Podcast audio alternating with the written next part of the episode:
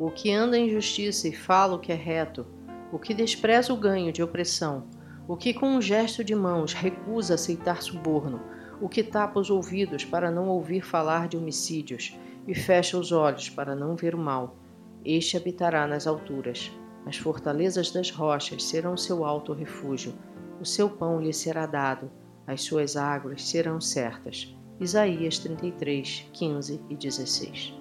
Jesus sempre teve o cuidado de nos avisar das aflições que passaríamos enquanto estivéssemos aqui, mas que tivéssemos bom ânimo, porque ele vencera o mundo. João 16, 33. O texto de Isaías segue um roteiro com cinco itens necessários para se habitar no céu. Primeiro item: andar em justiça. Como uma bússola que sempre aponta para o norte, a palavra de Deus sempre aponta para a obra de Cristo como norte que todo homem deve seguir.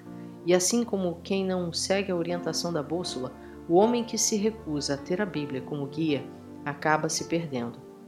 Os eleitos do Senhor, quando provados, podem cair, mas será apenas por um momento, porque o próprio Deus os levanta novamente, não os deixando prostrados. Salmos 37, 24. Mas os ímpios caem na irremediável miséria espiritual e se tornam escravos de Satanás, não havendo salvação para eles, pois o próprio Deus os entrega para que se sujem mais. Apocalipse 22, 11. Segundo item: falar o que é reto. A nossa boca fala do que o coração está cheio. Mateus 12, 34. Se vivemos com desleixo, entregamos nosso coração de bandeja ao maligno que nele fará morada, e nossa boca será o megafone dele para falar toda blasfêmia, toda maldade e impureza que ele é capaz de produzir. A retidão das nossas palavras depende de vigilância constante para que nossa boca profira apenas o que é reto diante de Deus, pois de toda palavra frívola que proferirem os homens, dela darão conta no dia do juízo, porque pelas suas palavras serão justificados e pelas suas palavras serão condenados. Mateus 12, 36. Terceiro item: desprezar o ganho de opressão. Não há lucro em se aceitar qualquer vantagem para oprimir alguém. Que te acrescentará a língua enganadora? Salmos 123. Qual proveito ou vantagem fazer aquilo que prejudica alguém?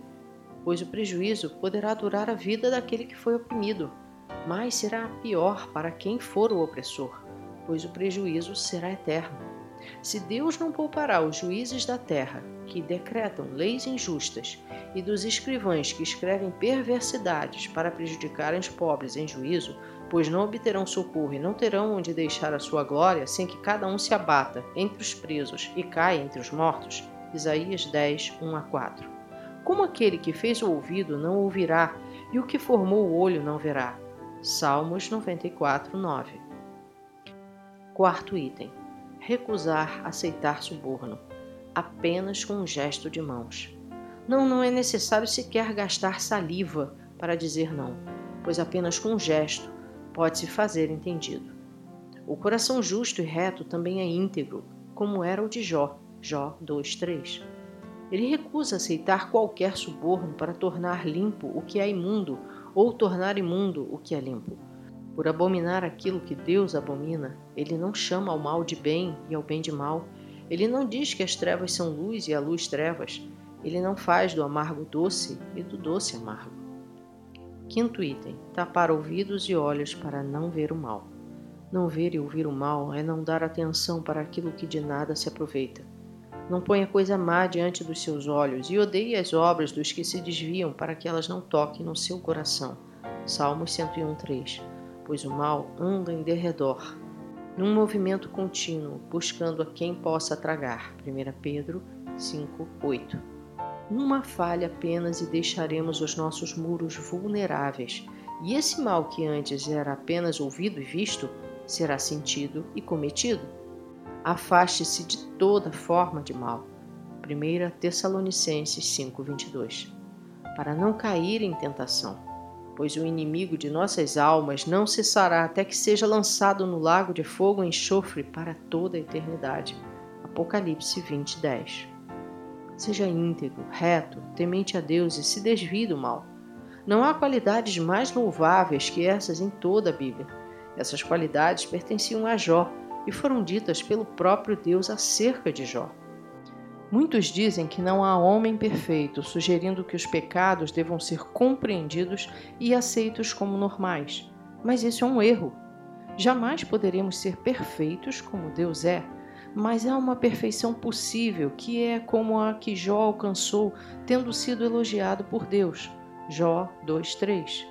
Há uma perfeição possível como quando imitamos Paulo, que imitou Cristo. Filipenses 3:17. Há uma perfeição possível quando podemos ser chamados de amigos de Deus, como foi com Abraão, Tiago 2:23. Há uma perfeição possível quando podemos ser segundo o coração de Deus, como Davi foi. 1 Samuel 13:14. Buscar a perfeição não é uma utopia, mas sim aquilo que todo cristão deve fazer. Assim sendo, se de vós perfeitos, como perfeito é o vosso Pai que está nos céus. Mateus 5:48. Então esse homem que buscou a perfeição a alcançará e terá morada nas alturas e terá refúgio na rocha eterna. Será alimentado todos os dias e jamais terá sede.